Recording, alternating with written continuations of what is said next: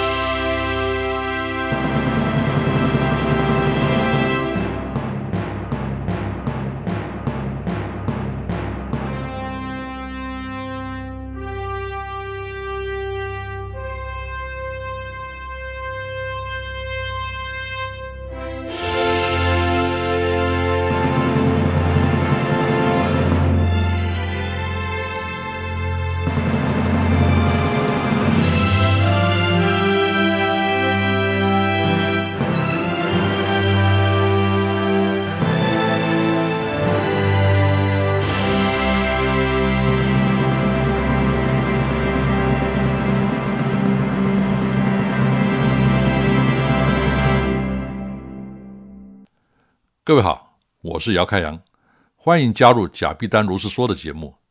这一集我们要接续前一集，继续来谈西方的海事文化。我们在上一集谈到海图和导航，这中间有一个重要的元素，那就是灯塔。灯塔其实在上古时代呢就已经出现，当时只是在高处以油灯燃烧产生光亮来指引船只方向。号称台湾第一座灯塔的淡水望高楼就是这种传统的灯塔。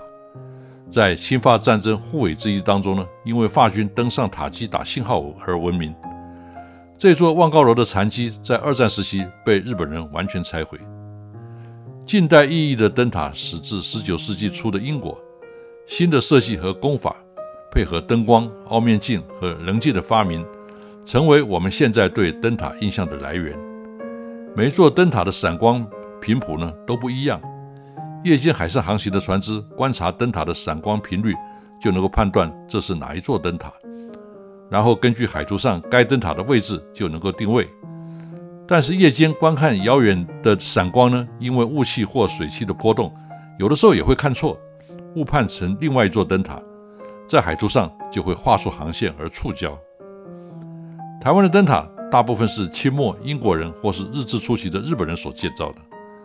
由于中国从清末海政业务就划归海关主管，而海关的高层全都是洋人，所以所有的灯塔呢都是英国人设计和管理的。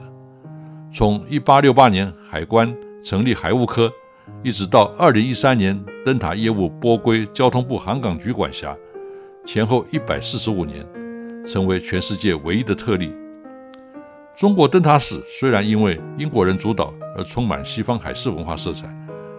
但海关却是百分之百的中国政府机构，所以两者是分不开的。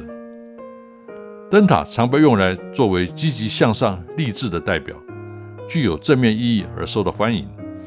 而且灯塔所在之处呢，通常风景绝佳、气氛浪漫，现在呢多成为观光景点。但是，一般游客都忽略了灯塔在海事文化上的特殊意义，甚至主管机关呢自己也都不重视。譬如我看到许多灯塔呢，把从日治时代留下来的船尾式旗杆都换成了两根独立的不锈钢旗杆，这根本是陆地衙门的风格。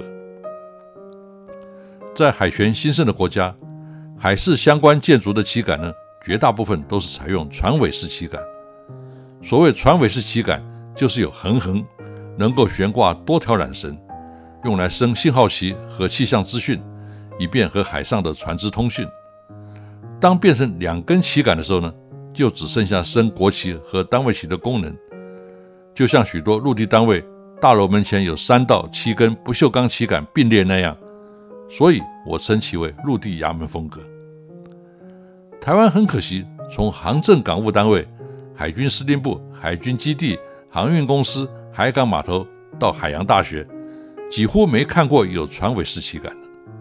反观香港的水井码头。现在已经变成精品和高档餐饮的 shopping mall，却有一座木质的帆船式桅杆，顿时为这座商业综合体带来海事历史文化的主题附加价值。台湾反而是把原来有的拆掉，所以你说台湾多有海洋文化，那是骗人的。说到桅杆，早年的船只无论大小都有高耸的桅杆，上面飘扬许多旗帜，那是因为早年缺乏无线通讯工具，只能以这种从远方可以分辨的视觉信号来沟通。桅杆上的旗帜呢，分为许多种，首先是表明本船身份的各种旗帜。从代表船只隶属部门的船首旗，英文称为 Jack。如果是商船呢，这面旗是公司旗；如果是军舰呢，就是军旗。其次是在海上航行的时候呢，主桅上要升上国旗；进入他国水域呢，还要升该国的国旗。主桅旁的缆绳呢，悬挂有四面信号旗，英文称之为 Code Sign，代表本船的身份。所以每一艘船的 code sign 的旗号呢都不相同，对方透过瞭望就可以知道这是哪一艘船。至于船尾的旗呢是船级旗，如果是军舰呢升的是海军旗，如果是商船呢升的是船级国的船商船旗。但是由于许多国家海军旗或商船旗和国旗是同样的式样，譬如我国、美国或法国，就容易产生混淆，把船尾旗。当成了国旗，但是像英国皇家海军旗是所谓的圣乔治十字的白船旗，商船则是红船旗，就和英国国旗的米字旗不同；或是日本海军旗是旭日旗，也和日本国旗的日章旗不同，就不会产生混淆。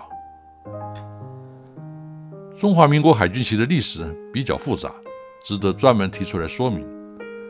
在一九一二年中华民国临时政府成立的时候呢，孙文坚持用陆浩东设计的青天白日旗为国旗，遭到其他党派的反对，认为太像日本旗，而建议使用五色旗。双方相持不下，最后终于妥协，国旗仍然使用五色旗，青天白日旗仿英国商船旗的式样呢，加上四分之三的红底，成为青天白日满地红，作为海军旗使用。于是，在整个北洋政府时代，军舰的舰首升的是五色旗，舰尾悬挂的是青天白日满地红的海军旗，两种旗帜图样完全无关，而成为世界上的特例。到了一九二七年，南方的国民革命军北伐完成形式上的统一，将青天白日满地红定为中华民国的国旗，于是国旗和海军旗同式样，这是造成许多人误会。以为舰尾是国旗的开始。根据海军礼仪，所有人上舰呢都要向船尾旗敬礼，所以当蔡英文总统登舰的时候呢，也向船尾敬礼。大家都称赞他懂得海军的礼节，这其实呢是错误的。虽然所有人呢都必须向船尾旗敬礼，但只有总统例外，因为总统只能向国旗敬礼，反而军旗必须向总统敬礼。而船尾的那面旗呢，是海军旗而非国旗。虽然它们的图案呢一模一样。我们看阅兵的时候，三军一队的旗队通过阅兵台，有两面一模一样的青天白日满地红旗，其中一面昂然直立，旗杆顶是圆头的，那是国旗，所有人包括总统都得向他敬礼。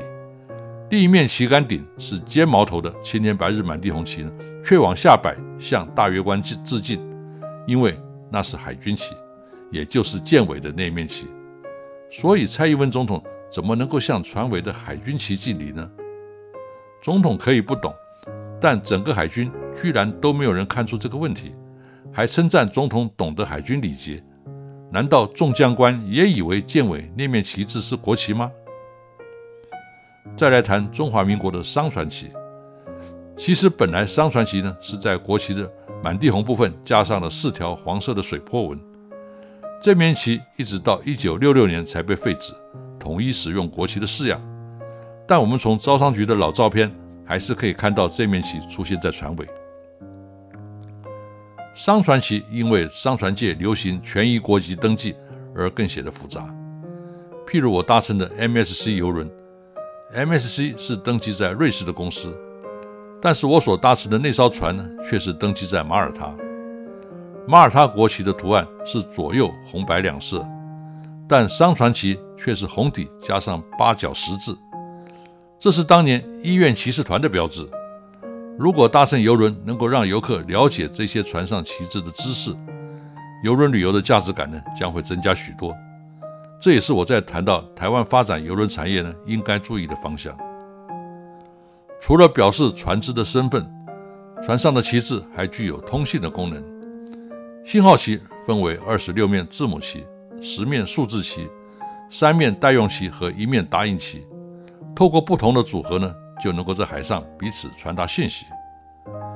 海事信号旗的制度呢，大约在十九世纪初在英国被发展出来，并在纳尔逊提督的特拉法加甲战役当中呢被实际应用。纳逊著名的 “England expects that every man will do his duty”，英国人期盼人人都恪尽其责的旗号呢，随着战役的胜利，成为全球海军将领敬仰和效法的对象，包括日本海军联合舰队司令东乡平八郎大将。纳逊的长篇大论呢，需要升好几条缆绳的信号旗呢，才能够表达。对英文不好的日本人呢，这太麻烦了。所以，一九零五年，东乡平八郎在日俄战争对对马海峡战役当中呢，在旗舰三利号的上面升起的只有一面旗，那就是字母旗的最后一面 Z 字旗，表示皇国兴废，在此一战，终于获得了压倒性的胜利。我们以为日本人为了表示考上学校的决心，是在头上绑一条必胜的白布条。其实，在日本真正有品位的是挂 Z 字旗。那才是真正一战成功的必胜旗。海事信号旗为了利于远方观察，图案必须对比强烈，色彩鲜艳，整串悬挂起来呢，非常的漂亮。所以在节气的时候呢，就发展成为全舰式挂满旗的传统。挂满旗是将两面字母旗中间夹一面数字旗或是代用旗挂在缆绳上，从舰首经主桅到船尾。这种布局呢，是因为数字旗加上代用旗的数量呢，正好是二十六面字母旗的一半。一般人不了解呢，还以为挂的是万国旗，就闹出许多笑话。台湾今天许多民间船只下水典礼呢，挂的就是万国旗，这表示我们对全球通行的海事文化呢，仍然有相当的隔阂。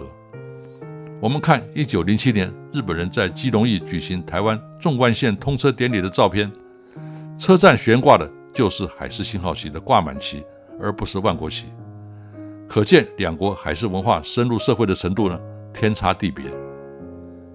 海事信号旗其实是很好的文创商品元素，由于它可以组合传达讯息，所以很适合作为首饰精品。而数字旗呢，又很适合作为手表的表面刻度，一只几百元的电子表就能因此卖到好几千甚至几十万元，有很高的附加价值。可惜，在台湾，名义上搞海洋文创的人那么多，却没有人发展这个方向。重建海上通信用的工具呢，还有手旗、灯号和摩斯电码。这些从前呢，都是水手的基本功。手旗在童子军还有训练，摩斯电码则已经正式废除。在电子通信科技发达的今天呢，这些似乎都已经落伍。但是，当高科技设备故障的时候呢？这些传统记忆的价值就会立刻呈现。配合以上通信工具，还有一套所谓的国际音标字母的用法，到今天还在国际民航界的通信中使用。所谓国际音标字母，或称为国际无线电通话拼写字母，是为了防止语音传达不清造成误解，用一个单字来代表该字字母。譬如用 Alpha 来代表 A，Bravo 代表 B。Charlie 代表 C，Delta 代表 D，Echo 代表 E 等等。这种用法在西方国家很普遍，也常被用来作为被正式命名之前的代号。譬如北约当年对苏联新出现的潜艇型号呢，无法得知苏联本身的命名，就用国际音标字来命名，所以会出现罗密欧级、高尔夫级、威士忌级这种称谓。这并非苏联本来的名称。而是北约在缺乏情报下呢，暂时的命名。国际民航界在机长和塔台通信当中呢，也经常使用这种方式，以避免发音不清造成误判。但是呢，东方的机长往往不习惯。我听过日航机长呢和马尼拉机场塔台的通话。马尼拉机场的菲律宾籍管制员受到美国的影响，就习惯使用国际无线电通话拼音写字母来报航路资讯。但日航的机长呢听不懂，完全鸡同鸭讲。这好像是笑话一则，但却事关飞行安全，所以了解国际音标字母呢还是很重要的。虽然现在因为电脑数据链的进步，无线电语音的沟通呢似乎不再像从前那么重要，但就像我讲的，目前正在使用的叫科技，已经没有在使用的叫文物。既然谈到海事文化，当然不再使用的东西呢更有文化价值。接下来我要来谈礼炮。现在重要典礼或迎接外宾呢要放礼炮，但是很少人知道礼炮是怎么来的。这也跟西方的海事文化有关。在帆船时代，舰上的火炮都是前装滑膛炮，装填速度很慢，所以在公海上遇见其他国家的军舰或进入其他国家港口的时候呢，主动把所有炮内的火药都发射一空，表示自己暂时没有攻击能力，以向对方表示友好。这就是礼炮的来源。礼炮发射数量根据至今的对象位阶而有所不同。二十一响是对国家元首，十九响是对总理或是元帅，十七响是对副总理或是上将。海军对此非常讲究，如果放错会被抗议和要求重来的。从礼炮呢，还可以谈到报时的五炮。香港维多利亚湾颐和五炮的起源，是当年颐和洋行为了欢迎自己公司的船进港而释放二十一响礼炮。结果遭到驻港英国皇家海军的抗议，说只有国王驾临才能够放二十一响礼炮。颐和洋行这是僭越。最后协商的结果呢？颐和洋行改为向香港市民放五炮。这个传统一直延续到现在，成为吸引观光客聚集拍照打卡的景点。所以海事文化也可以成为观光产业的重要元素。礼炮也跟临海有关。临海是为了防止敌人军舰突袭，作为缓冲之用。由于从前火炮射程很短，不超过三海里，所以当时呢就以三海里作为领海的标准。但由于火炮科技的进步，后来远远超过三海里，就重新定为十二海里。到后来进入飞机导弹的时代呢，更大的领海距离已经没有意义，从此就维持十二海里的领海，直到今天呢都还没有再改变。接下来谈到船只越洋航行当中呢，有许多神秘的仪式，譬如刺刀祭。在通过赤道的时候呢，船上要举办祭典，由船员扮演海龙王和虾兵蟹将，接受其他人的参拜。这是因为以前呢很少有船只到达南半球，过赤道是进入一个神秘的海域，所以要向海龙王献祭以求心安。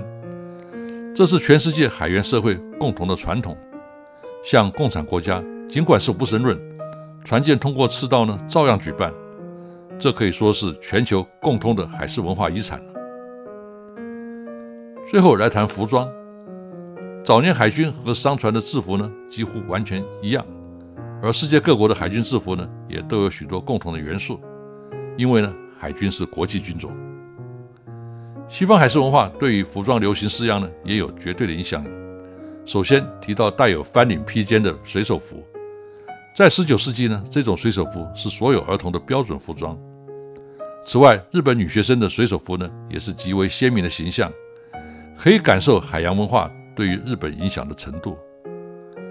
再来是蓝白条纹的海魂衫，它是源自于十九世纪的法国水手，后来成为许多共产国家海军的标准服装，并且成为社会大众的流行服饰。还有每隔一阵子就会大流行的喇叭裤，它的源头。也是来自于水手服，其他如双排扣、水手帽、渔夫帽、帆船鞋呢，更是不在话下。所以，西方海事文化呢，早已经融入到我们的日常生活，怎么会和我们无关呢？甚至还可以谈到饮食。从前船只出航用木桶装淡水，很容易被生菌污染而无法饮用，所以改装酒类。但是传统的啤酒呢？仍然保鲜期限不长，只能通过蒸馏手段加浓酒精的比例，这就成为威士忌的起源。其他譬如雪莉桶威士忌或兰姆酒呢，也都跟航海历史有关。在食物方面，譬如驻防在印度的英国皇家海军学会了印度咖喱的做法，规定船上每周有一天要吃咖喱饭。后来英国舰队来到日本，这个习俗呢就传到了日本海军，不但带动日式咖喱的新口味，还出现了海军咖喱的主题文创商品。所以早在全球化这个名词出现以前呢，西方海事文化呢早就已经全球化了。这才是我想象。台湾海事文化教育呢，应该有的内容。我是贾碧丹姚开阳，我们下一回再见。